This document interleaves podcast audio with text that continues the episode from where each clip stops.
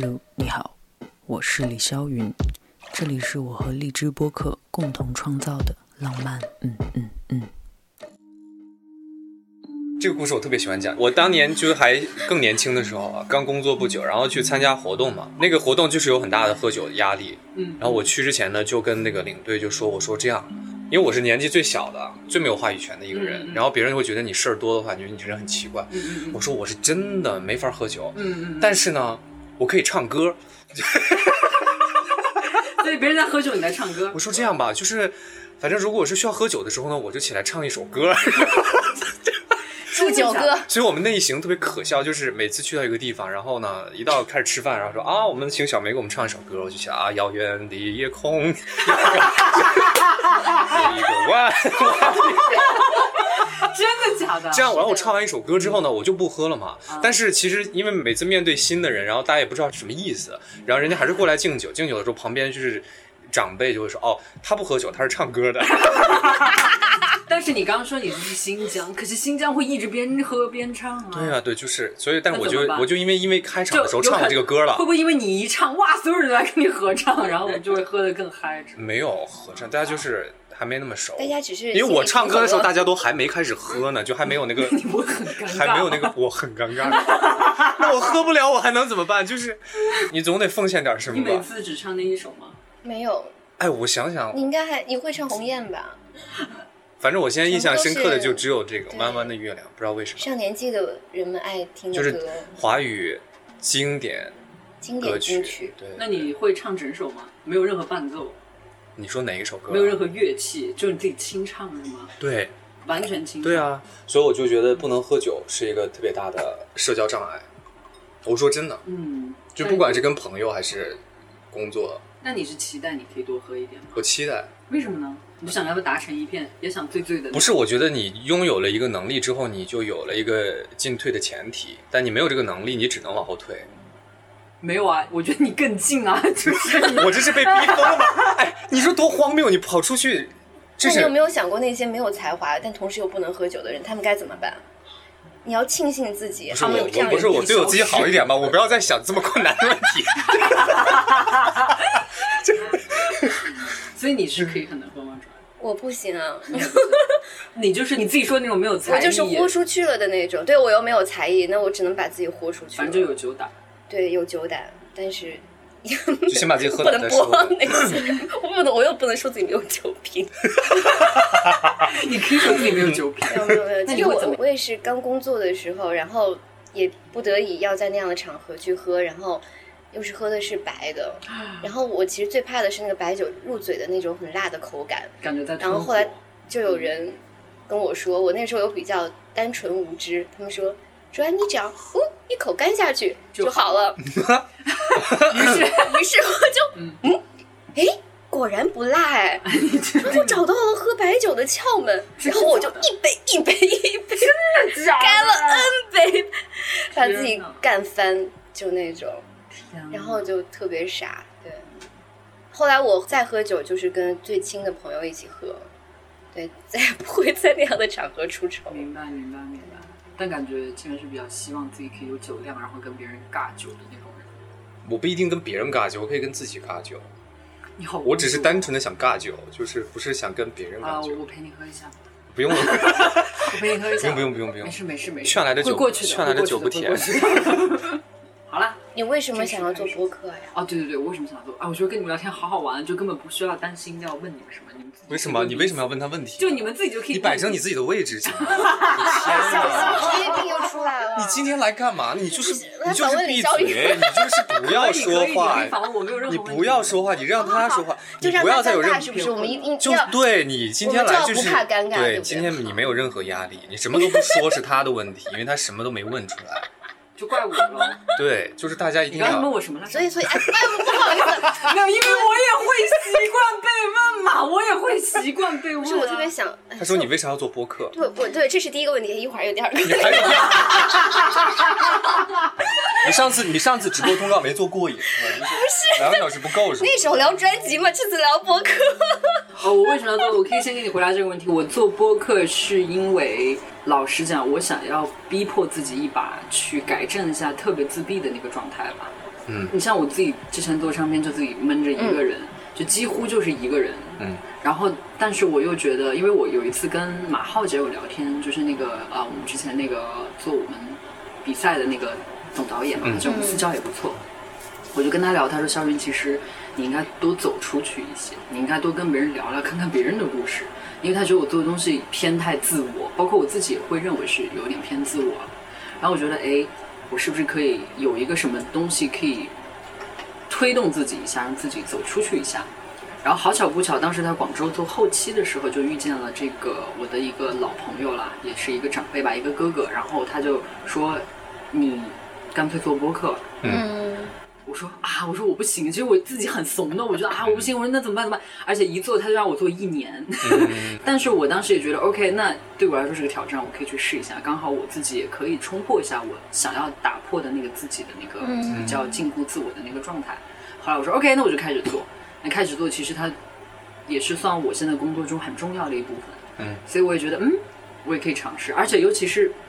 我觉得播客和你们做节目还完全不一样，嗯。就特随性，嗯，而且我甚至比方说，我都会在想，有一些内容我可以就自己一个人录点大自然的声音，配点音乐、或者什么也算，就是它没有受限制，我觉得还挺好。嗯。然后可以跟我喜欢的朋友聊聊天什么的。嗯。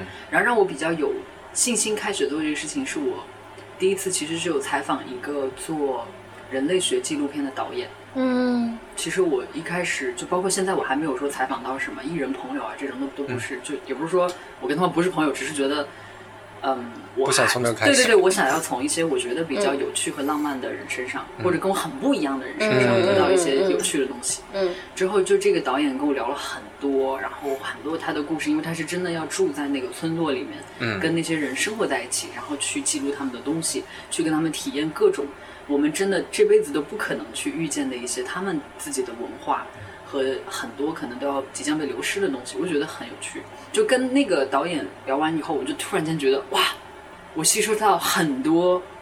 就是很多很多的能量和很多很多很多的营养，就觉得这是一个哎，还蛮好玩的事情。就至少他和我表演和做音乐不一样，因为那是更多的挖自己或者是表达自己。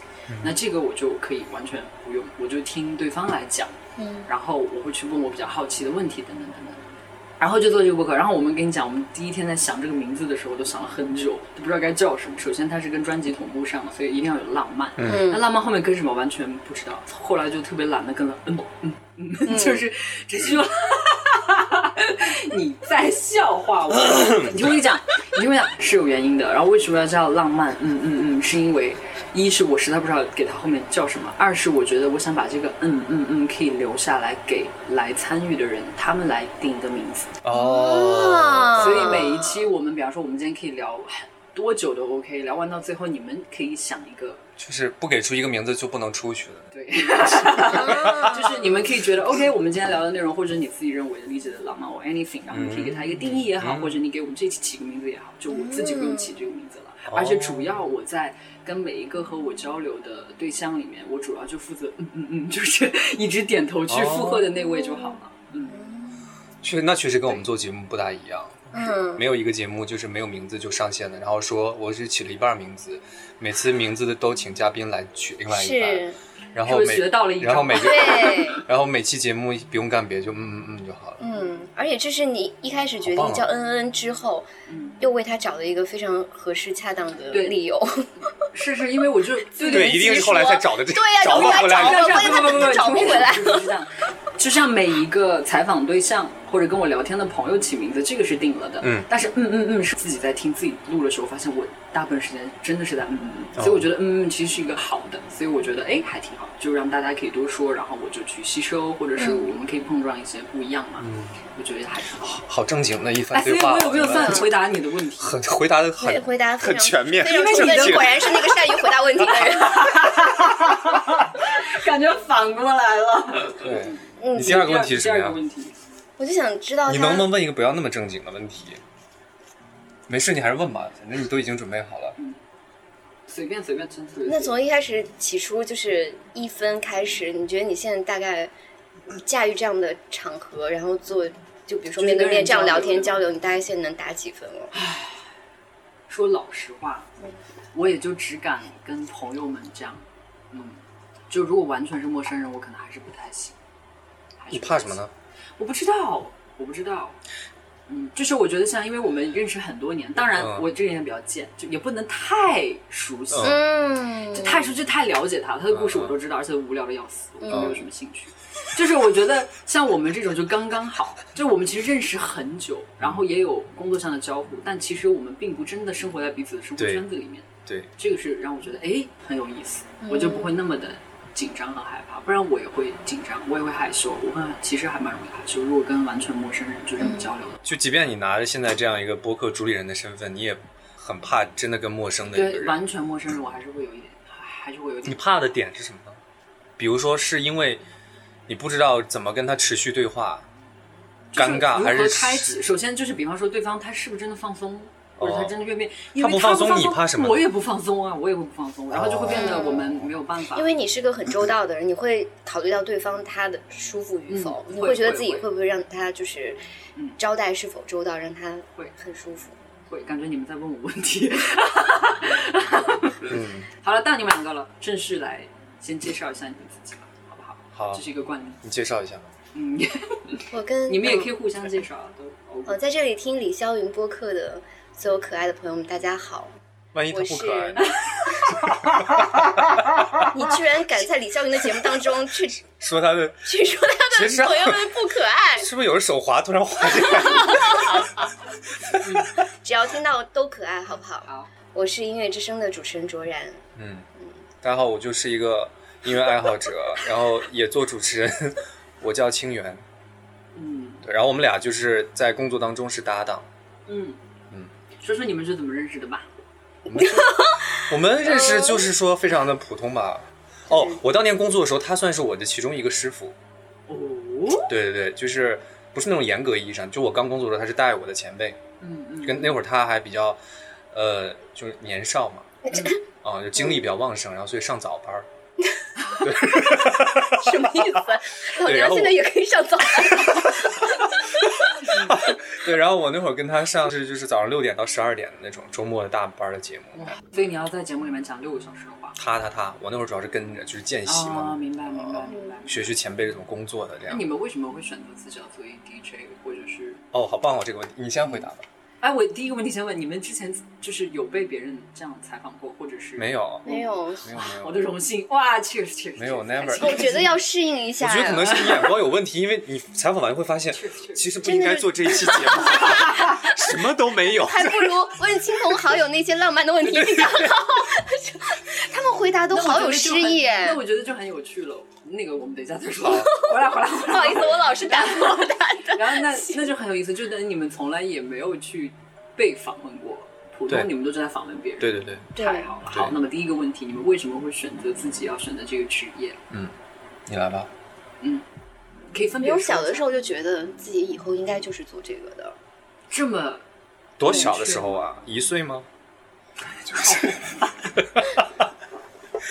为什么？就是没有什么，因为从小就喜欢听流行音乐呀，然后那个时候也会听自己家乡的音乐广播，嗯嗯。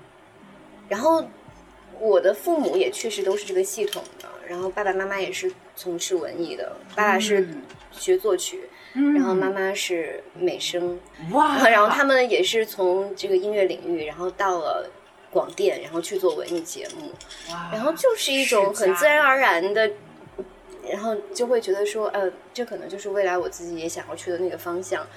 但是也有中间有过叛逆，然后包括大学也就没有去选读这个专业。但是绕了一大圈，最后发现好像还是就是从小潜移默化受到这个影响，还是很根深蒂固的。然后所以大学毕业之后就是该考什么证考什么证，该去哪个岗位考试就去考试，然后也就很自然而然就到了这里。明白了，就感觉它是你基因里面的一部分，对然后你就自然而然的就想做这件事情，是的，然而且觉得很顺理成章。对，然后包括我从小听的那些 DJ，嗯，我对他们还是很有感情的。然后所以后来跟他们成为同事，一度还觉得是非常有意思的一件事情。比方说，哎，你听到印象很深刻的 DJ 或者你很喜欢的吗？小的时候听的像张歪歪，就张莹莹，可能嗯。很多喜欢音乐广播的那些朋友也听过这个名字。嗯嗯嗯，然后他应该是那个时候中央人民广播电台就是老文艺中心，然后那个时候做什么广播歌选呀、汉城音乐厅啊，都是我小的时候就是趴在写字台前面写作业，然后听 radio，然后那个时候就听的声音，然后到二零零二年音乐之声成立，他又是阳光 DJ 张歪歪，就是一路是听他的声音成长过来，然后音乐之声所有的那个。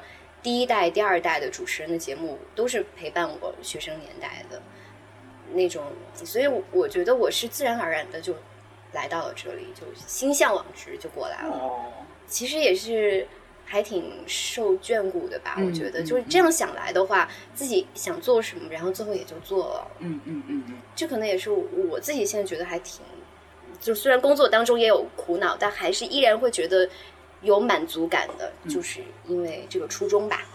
酷。你在旁边是，哇，你这一刻好乖啊，居然没有插嘴，然后特别认真在想，嗯，我是为什么？我是为什么？没有，我听过好多遍了这个。开始游离了。原来如此。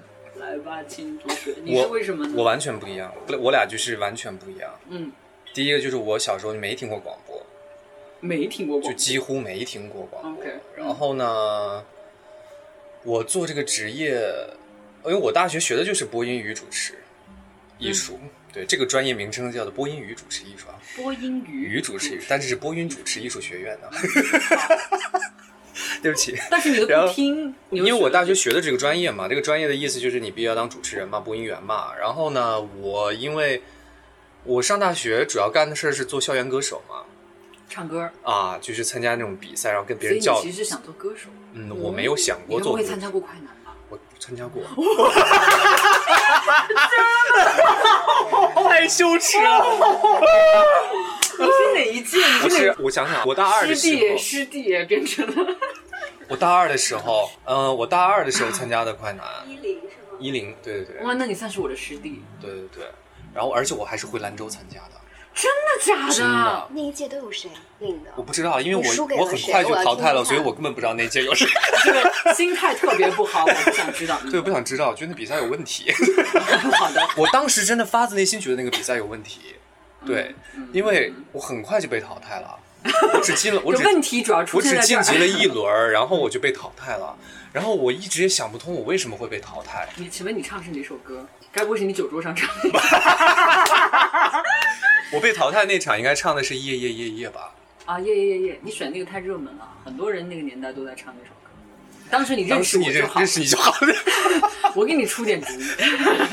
所以，哎，你参加比赛开始那个阶段，你是有策略的吗？我也没有啊，那你说什么说的？零九年，但是我会自己带伴奏啊，我会自己弹吉他啊。哦，是了，是吗？其实这个就会比较，也不能说沾光，但是是会比较好，因为你会不会那么紧张。对对对你自己练习，然后你自己就好像，哎，我有一个伴奏的东西跟我一起，对然后就会稍微好一点，让你瞬间就不管周围多嘈杂怎么样，就至少有一个琴，你会踏实一点哎，点。而且特别好笑，我被淘汰了以后，我就真的想不通了，因为我会觉得就是说，我这么优秀，第一是第一不是我应该是我没有那么优秀，但是我觉得那个轮儿还不至于淘汰到我。嗯再一个就觉得说，哎，首先因为你自己就是学传媒的嘛，嗯，你就会去分析这件事情。你说这个选手他的要素是什么，对不对？就除了唱歌好之外，你还要有些故事吧，你的身份要有些特点。哎呦呦呦，想的还挺多啊。对啊，因为学这个嘛，所以你我就觉得，嗯，那这么这样分析，怎么也先淘汰不到我呀？所以我当时还给一个评委写了很长的微博私信，就是你的，把我把我所有想到，我说我真的不理解为什么会淘汰我。其实我淘汰可以，但是我想知道为什么。然后我就跟他分析了我的困惑到底是什么，嗯但他也没有回我。是谁？是谁？那个评委现在还在业内吗？我其实不认识他，他叫刘明阳，刘明阳这名字好还蛮因为也在好像也在北京做音乐吧，反正后来就再没有接触过。就当时一个少年的那个真实的那他的微，博当时粉丝数多吗？没记没没印象了已经。对，所以他到底是因为为什么会给他发？其实每一场比赛不都该三位评委吗？嗯嗯只有本地的嘛。嗯嗯嗯，然后因为他是从北京来代表专业音乐人，可能是这个、哦所以你更在意他的啊，对对对对对。嗯那这事儿你现在过了吗？我早过了，嗯，所以你觉得还是比赛的问题，对吧？还是赛制的问题？对我还是觉得不是我就选人的问题。好，行，好吧。就我所以那一刻你几乎就，你其实因为一次这样的经历，你就破灭了你对唱歌的热情吗？并不是。我对唱歌这件事一直还有热情我觉得我对唱歌有热情，其实完全是因为一种虚荣心。啊，就是因为我从小，我大概两三年级就开始学唱歌嘛。那时候是童声，但老师都是美声，然后唱那种全国少年儿童卡拉 OK 歌曲大赛的那有几本教材，就是上课就是，然后就会去比赛，比赛了拿了奖拿了名次，你就觉得自己很棒，然后你很棒之后，老师上课也会夸你。我就一直觉得，其实是我后来分析是，很有优越感的小孩。就会觉得，嗯，就可以自己在这件事情上比较厉害，嗯。你感觉比较好，所以就是因为这个原因，包括上学也是一直，就我们参加校园歌手比赛，就对对，你其实在意的都是这个事儿，所以音乐很长时间来讲，对我来说都是就是一个用来满足自己的那种对，而且它的前提就是比较，啊，嗯，明白，就跟我后来可能很多观念就是变化挺大的。嗯，哎，为什么说到这儿了？其实要说的是什么？我为什么做这个职业是吧？对对对，哦，我为什么哎，自己可以把自自己做回来，嗯，专业专业专业对对可以。所以就这个原因嘛，因为你首先觉得自己在一个技能上比较擅长，嗯。然后又学到这个专业，我算比较幸运的那一年，就是正好毕业的时候赶上招聘了嘛，嗯，然后我就报了名了，然后就选上了，那我就来了。嗯，就确实还不是因为说对广播或者是做 DJ 这件事情有任何情怀和憧憬，当时没有，但也很棒，就运气很好就来了。OK，一个好的工作，我对对对，就是这其实就是这样，好的工作，嗯。明白，我觉得他这种状态特别好。嗯，其实没有这个前提，就没有那个情怀，他其实也就没有什么太多包包袱是，因为那个时候我也会有跟其他的一些年轻的主持人一起搭档嘛，嗯嗯。就是也不能算是老师，但就是说一带一的那种，嗯。我们稍微就有一点工作经验的，会跟他们就是一起上节目，就算是一个搭档的形式，对对对，传帮带这样的一个形式。然后他就是我见到的极少见的那种开麦就是很成熟状态的。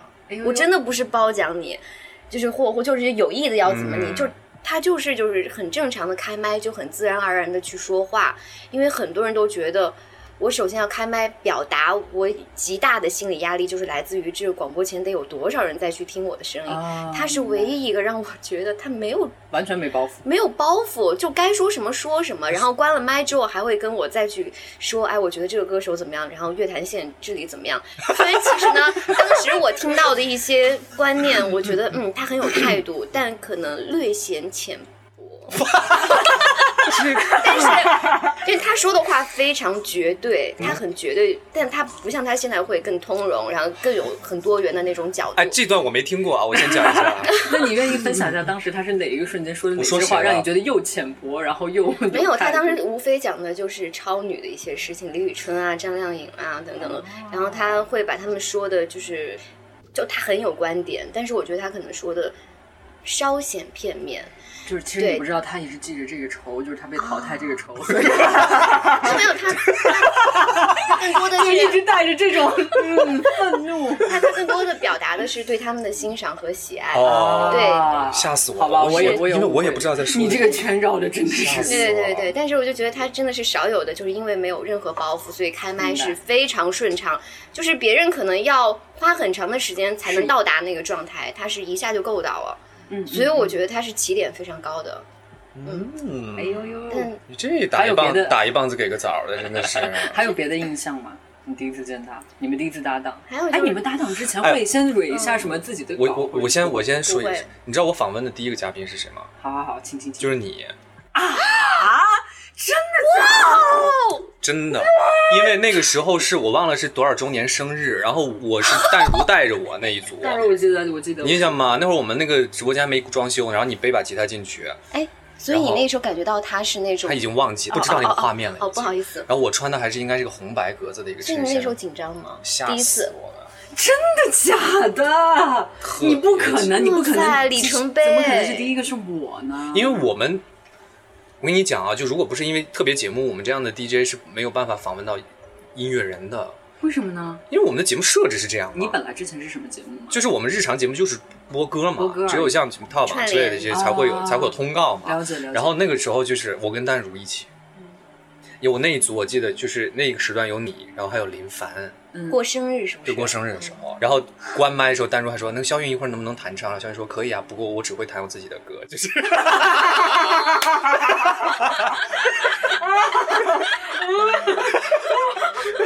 哎，我是不是是不是那次我去画画的那一次？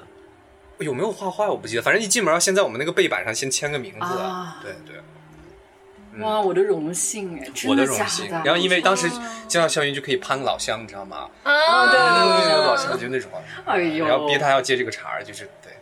那你跟肖云已经有多少次访谈了？节目里面，那一次，嗯，我跟你一起经历过两次，然后一九年二月有一次嗯。是我俩单独单独的，那应该就有嗯四五次，四五次吧大概。四五次应该是有嗯，反正每年肯定得报道嗯嗯，报道个一两次，哪怕我没有发片子，我去报道一下，也不知道是去干嘛，但是 打卡因为就是因为很熟了，跟 Mary 真的太熟了，就这么多年，就等于我们一出道作为歌手，他就是很重要的我们的一个，嗯。而且是我自己一直对 DJ，我可以讲一下，我没有要踩嗯。辟谣任何，我觉得 DJ 是仅存的。嗯。就普遍来讲，仅存的会特别认真对待每个音乐人做的作品的一群媒体是啊人，是讲实话是这样。是，嗯。我每一次都特别喜欢跟 DJ 在一起聊天，因为是真的会听了我的音乐去聊天。嗯，但像大部分像我，就之前还有一些，就那时候因为我们一天赶十几个通告，嗯，嗯。是，人家给你做两个小时专访人，他都不知道你到底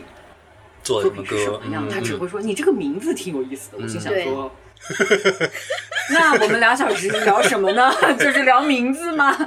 会有这样的问题，所以我那时候是有就一直对 DJ 就会有特别特别特别特别好的印象，就是觉得嗯是少有的还会很关注音乐的一群人。对，这里一定要说一下我的感恩的心。嗯 Yes 对我觉得不是感恩的心，就是这个，这也是我们还就是还是会坚持一些东西的一个原因嘛。就像你说的，因为我们也知道，可能也就这个地儿还能单纯的聊聊这些事儿了，别的地方你你做个视频也好，你要兼顾的东西太多了。嗯提问，既然我是你第一个被采访的歌手，说一下你的感受吧。除了攀亲戚以外，我觉得没有，我那会儿觉得你就是一个挺 nice 的人，嗯不是那种特别热络的人。嗯嗯嗯，嗯嗯，然后但是就是你会觉得这个人他没有他没有攻击性，然后他也不会特别睥睨的去去认知自己或者面对别人这种，就是会觉得。呃所以我觉得这个事情你是统一的，从不管你你后来就做音乐变成了现在这个样子 但你的人的这个能量和观感是一致，嗯就会觉得他是个好人。啊，谢谢你啊，真的是，嗯，谢谢但但你话不多，，反正嗯，话不多对我是一般话不多，嗯，我完全看他聊什么。你看我们每次像跟你们聊，我算已经真的是讲很多话了。对对对，你那会儿话少一些，你嗯那会儿话少。不过就是我和你搭档也是一九年嗯几月份忘了，嗯然后那个时候你来助阵我们刚开的那个 Top Reaction 那个节目嘛，嗯嗯嗯然后我也是第一次见你，就很沉静，嗯。然后表达就是很恰当，嗯。然后但是确确实跟人有一一定的距离。嗯。那我觉得你那时候很仙，很，仙，对，很仙，就是生活在另外的一个时空当中 的一个 人。但是这次你来，我就觉得你整个就是很打开的状态，就是我们第一次在被窝间，你跟我打招呼、嗯第一声，然后我觉得你整个人都是非常阳光，就是因为我太久没见人了，你知道吗？对对对，然后眼睛都在放光，嗯很开朗，就超级好。哎，对，有一点就是，因为正好你说那个节目嘛，嗯，呃，我觉得你其实顾忌的东西挺多的，嗯，对，我也怕发起，开玩笑。因为其实那个那个环节就是大家的发言，每个人都会有自己的那个点，就是或者是纠结的点，嗯。但你是特别纠结的，我会，我会。但你也不勉强自己，就是有的人说那好吧，那我就说，你是说我就是觉得这个东西又他们的心又珍贵，但这个东西又不好。我又不喜欢不好，我就不好的东西我也不过多说了，所以你就到这儿了。嗯。啊、我觉得这个是你比较特别的，就是很少有嘉宾是这样。嗯嗯，嗯比如说丁薇姐如果来了的话呢，嗯她反正就是我就是我觉得不好的，因为我就会讲清楚，而且我一开始就说我这个人就是很挑剔的。嗯，然后我觉得你有自己心中一些纠结的东西。因为我其实作为创作者，我特别能理解。嗯一开始，尤其是特别小的时候，你开始创作，肯定是效仿，嗯，就像你一开始学歌曲，包括我不知道一开始做 DJ 也是肯定一样是的你肯定还是效仿，你不可能一下子就出现好像自己多么独特自己的东西。嗯，你肯定是在一个模仿过程中，慢慢慢慢你找到，哎，我开始有更多自己的表达，嗯。哎，我开始有自己更多的风格和自己更喜欢的审美。嗯。但我觉得，因为像我们做那个节目，我听可能大部分都是小朋友啦，嗯，我觉得还是比较年轻小朋友。嗯，如果我直接告诉他说这个很糟、很烂、很差，嗯，我觉得那个并不是一个我觉得客观的是很体东西，恤，因为创作本来就是特别主观的，可能他觉得我都感动的要死了，我都哭的不行了，就觉得哇，真的好爱这个人，或者是怎么怎么样。嗯，但也许传递不到给我，但是我不能说啊，他就是一个，嗯。我能听得出有些人勤奋，有些人懒，嗯。嗯，这个我可以听得出，嗯。但是我没有办法直接去批判别人的初心，或者是批判他就是很糟糕的作品。我觉得我比较难下这个定义吧，嗯。因为我觉得好与不好一定是相对的。嗯我可以听得出他有没有去懒不懒，有没有在做编曲的时候或者写歌的时候多想一步，但是我没有办法判断他真的有没有用心。我觉得比较难吧，因为只有他自己知道，所以我一般不想那样去说，因为我自己很印象深刻，我自己之前最早写的作品，简直现在听跟屎一样，就是那你得长大，你在成长，你再回去听，你会发现那个落差。嗯但我觉得别人说，其实说了也没用，说老实话，嗯，就那时候听别人说也也没有，所以没有必是要。嗯，我觉得没有必要。嗯所以那个时候对你来说，有人如果去鼓励你的作品，因为我其实给了你很大的，我跟你讲，我并没有很多人鼓励我的作品。老实讲，因为我就长大一点，开始自己创作是跟我妈妈生活在一起。那时候我已经在海外了嘛。嗯那时候其实一到海外，等于说家长对我的预期普遍都是那种要做一个成功的，尤其是华人，你一定要做特别成功，你嗯一定要是一个很有用的人，要么你就是律师，要么你就是医生，嗯就这种很受尊敬的职位和很需要很专业素养的这种职业。但嗯我又不喜欢，你看我怎么可能？就是很 对我来说差距太大。但我那时候会写一些歌，像我给我妈妈他们听，或者给我家人听，他们没有人会理睬的。嗯，其实是不会有人理睬。其实我一直收到的都是批判，嗯但我觉得也好，你已经习惯了，你也就不在意了。当你自己哪怕继续做一些音乐的时候，就包括我有跟我一些朋友听，他会分，可能个别一些朋友他们听音乐的人觉得哎挺有趣，嗯那完全不听或者就不听这种风格的人会觉得你在干嘛？你嗯可能太仙儿了，嗯能不能稍微？他们也是关心我嘛，你可以稍微。你可以去刷刷什么抖音，看看人家排行榜这种，但我可能就是笑，谢谢你们的建议，但是我自己知道我自己在做什么。我觉得这跟小时候，因为你也没有受到那么大的鼓励有关系，你习惯了，嗯，就你习惯这个东西，它就是不会被所有人认可的。那你反而你还坚持想做，你就去做咯，就不会有那么大的那种，呃，怎么讲？那种落期差，对，失望不会有那么大。嗯不像你那时候在学校就被夸被夸被夸，然后去比赛就。你现在，为什么要？有没有？我只是举个例子，我只是举个例子。但是如果你从小在这个方面你并不是那么受关注，或者在被某一种其实是在，嗯嗯嗯并不是你反而就挺无所谓的，嗯嗯，反而就挺无所谓的，可能就没那个包袱。嗯我觉得是这样。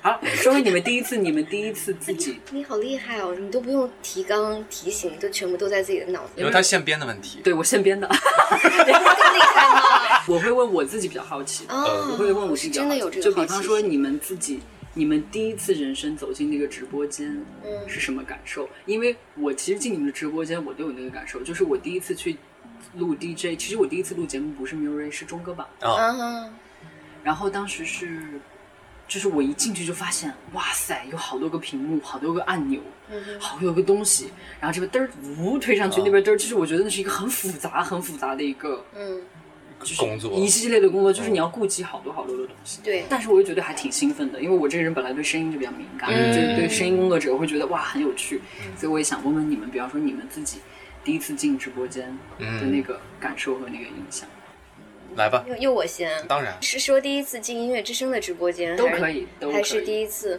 嗯，那就还是第一次进音乐之声直播间吧。虽然在此之前可能去过其他电台的，但是都是以嘉宾的身份。嗯对，啊，你还没当主持人就当嘉宾了，凭什么？就是上别人的节目啊，是以什么样的？就是小的时候也会被儿童节目叫过去哦读故事啊，明白了。然后什么上大学也哦会被什么音乐电台叫过去说大学生的一些哦故事啊。对对对对，那我也有过，对吧？你应该有的。你作为一个就是校园歌星肯定会接受媒体的一些采访。，对对嗯那个时候是音乐之声的那个很资深的，当时的很资深的主持人，也是在国内音乐广播算是很资深主持人，张东。嗯，然后然后当时带我上节目也是资深大老前辈了。嗯，然后。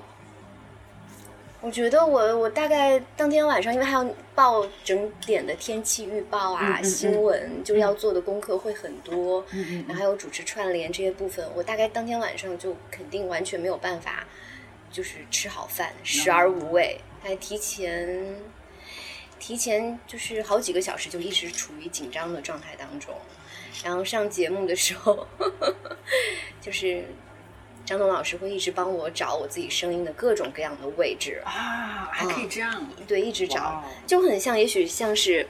嗯，监棚的老师样，对对，或监棚趣哦监棚的老师会让歌手去调整自己的声音状态，或者你们像录音间里面一会儿关灯一会儿开灯，大概就是那样的一种模式吧然后我和他一起开了场之后没有多久，他就说：“主要你自己说吧。”然后我当然也有自己准备好的稿子，我一会儿用非常嗯温柔的这个声音去说，一会儿又用明亮、阳光、高亢的声音去说。然后他就说：“你要感觉像跟你的男朋友一样说话。”然后又窃窃私语那种。我感觉当天晚上如果听节目的听众朋友一定会觉得很这个主持人很分裂吧？这在干什么？用各种各样的声音位置去说。但是可能对于一些很熟悉音乐之声那些听众来说啊，应该能感受到哦，这又是一个全新的声音，啊，这是一个需要在不断的去调试、找自己状态的一个新的主持人。听众是会给予很多的包容和支持的，所以这也确实那个阶段，嗯，我我觉得音乐之声 DJ 就那个时候音乐之声 DJ 很幸福的一件事情，嗯就是我觉得大家无论去说什么、做什么，能受到很多听众对你的那个喜爱和欣赏，然后他们对你的那种包容，真的是鼓励你一直想要继续自信的坐在那个调音台前说话，很重要的一个推动力。好有趣哦！哎，你可以说几个你刚刚说那几个不一样情绪的 声音的播法吗？那就是比如说，嗯。大家晚上好，我是 Music Radio 音乐之声的主持人卓然。那你听到了这首歌曲啊，不是什么什么什么巴拉巴拉这样，嗯要么就是现在已经是午夜时分了，不知道你现在是什么样的心情在听歌曲呢？好，我们来分享下面的这首歌吧，就就要找声音。好不一样哦！而且你可以秒变不一样的情绪。没有，就我其实这个能力在同样的很多的主持人当中已经算比较弱的了。我们那里有很多的主持人声音很挺真的挺百变的，他们也很擅长配音。啊，对，但这个都是很正常的吧。包括我们平常可能还要录很多。嗯，节目的一些 promo 宣传、或者是广告，它或者节目片头，对你运用到要自己声音当中不同的位置、不同的情绪。好有对，然后这个方面我就不得不大力举荐一下我我身边的清源？同学，跟我有什么关系呢？因为今天我们俩在来霄云工作室之前，在在节目当中的时候，我还说他没有我还什么好话要说我还有跟他就是讲到，我说清源。你不开一个播客实在太可惜了。首先，我第一觉得你应该开一个直播间的侧拍，因为你每天在关了麦之后的各种各样的那种状态，嗯，疯癫的，然后 你你 然后然后自己挑战自己各方面的声音极限，你不侧拍下来简直太可惜了。但由于我们直播间有也太逗了吧！我们直播间有旁边，你都不要严格的那个规定，就是不能带就是电子设备进直播间嘛，嗯因为你要开这个嗯侧拍的话，一定要报各个层面的审批。嗯、然后好，那如果你没有办法视频侧拍的话，那你最起码要把你这些声音记录下来，你很适合搞个播客。不要，对他，他可以惟妙惟肖的不要在这模仿各种歌手的声音，以没及有，根本就从来没有。广告里的各种角色，我没有而且还能发出 非我今天我跟你讲，今天他嘴巴修理工。他非要提这一茬，就是因为我跟在跟这一首歌在放节奏，然后我就用一种奇怪的方式在跟他打节奏，就是。就是一直在发出这种声音，然后可能持续了一分多钟，他就觉得太太荒谬，这个人就所以说你可以。请清源帮你做一些就是声音的采样，然后你再去。拿什么调一调就。B-box 那种是吧？可以，可以，可以，可以，可以，可以。摇烦指。而且一定是要这种自然状态下面。现在不行，现在其实你是一个也自己在，比方说你在做节目的时候，也会用各种各样的声音去跟观众、我就没有，听众我只有一种声音，就是你现在听到的这一种。偶像包袱，之前自己会去找自己比较好听的声音吗？不会像你，你也完全不会。我是天赋特别差这方面。你是找声音特别差，是你我跟你讲，就是我声音本身就我卡住了唱歌 OK 的，就是我唱歌的话，我觉得比我做主持人很长一段时间，我都觉得让我更自信一点，嗯因为我对于声音的控制更有把握。你知道做播音员主持人，就是对于胸腔共鸣，也就是比较中低音的这个音色是是要求高，尤其是男生，女生还好。对吧？大家都听过好听的那个，不管是电台 DJ 的声音，还是新闻播音员的声音，就几乎很少有清亮的。嗯，然后我天赋本身就是偏清亮频一点频频次比较频量频率比较高，所以我就很烦，我就一度就是没有。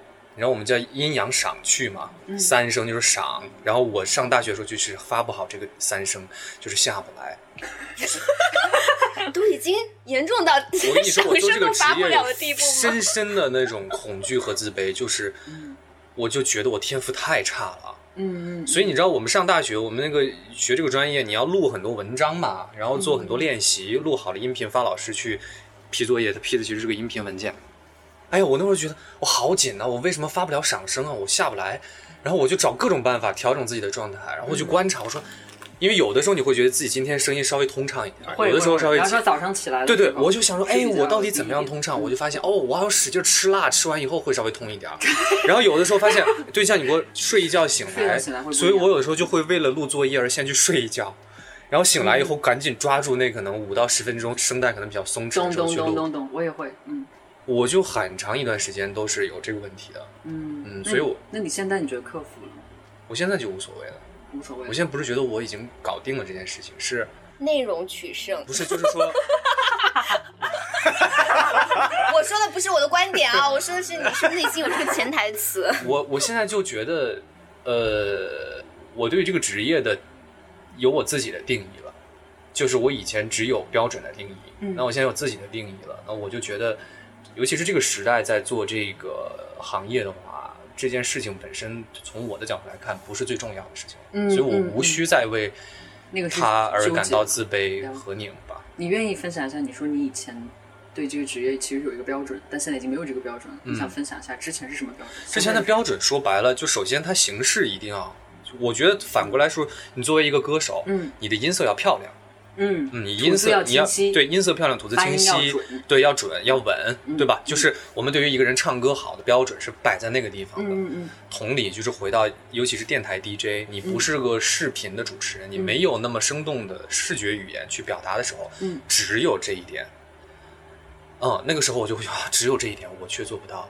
然后我，你知道我第一次去主持外场活动去深圳，嗯那是我第一次就是去外场，嗯就是你知道我们那种活动嘛，嗯就在商场里面，然后唱歌，然后主持完以后，当时那个深圳那边的那个公司的负责人就说：“你你说话好平哦，你应该学学你们前辈谁谁谁，就是你说话太平了。”对，然后我就是就是你知道吗？深深的沮丧。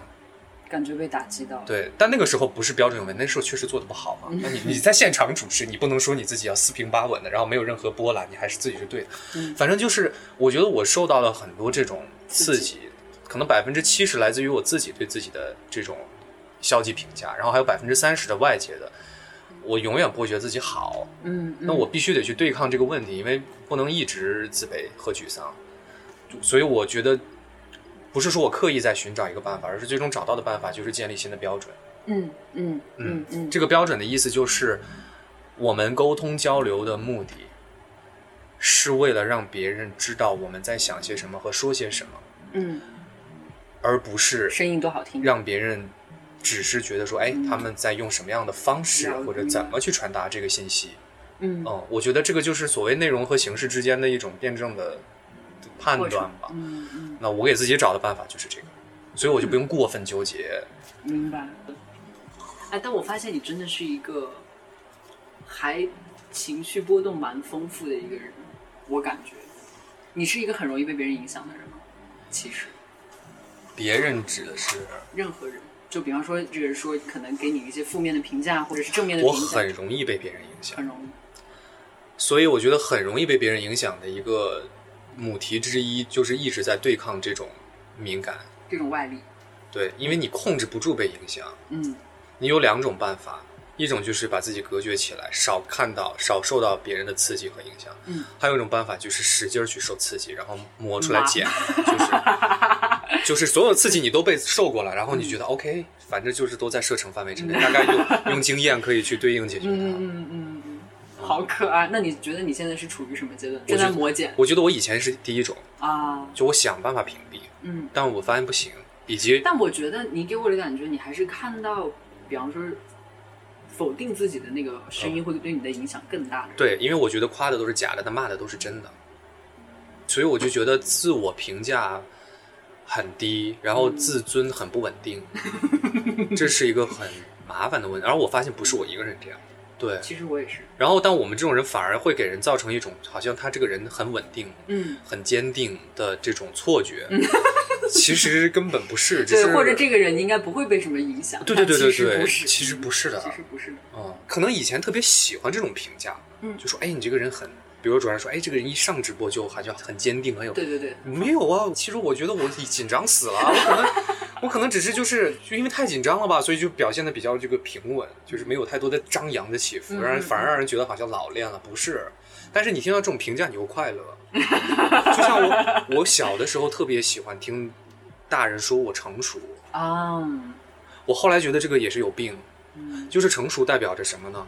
成熟代表着你做了超出别人对你预期的事情了，而且这个东西是他们喜欢的，嗯你达到了他们认为的周到和周全，嗯你为他们省心了，嗯，你就迷恋上了。你觉得成熟成熟哪是什么好词儿啊？对于一个小孩来说，这不是有毛病吗？嗯嗯，天真可爱才是好词儿，就是，但没办法，就是你小的时候就喜欢。我一听我们老师夸我说：“哎呀，这孩子真成熟，比我儿子都成，因为他儿子可能比我大三四岁。嗯我说：“哇，我太厉害了吧，爷！” 好棒啊！然后我小的时候最讨厌听别人说这个人好可爱啊，我就觉得我觉得男人必须要帅啊。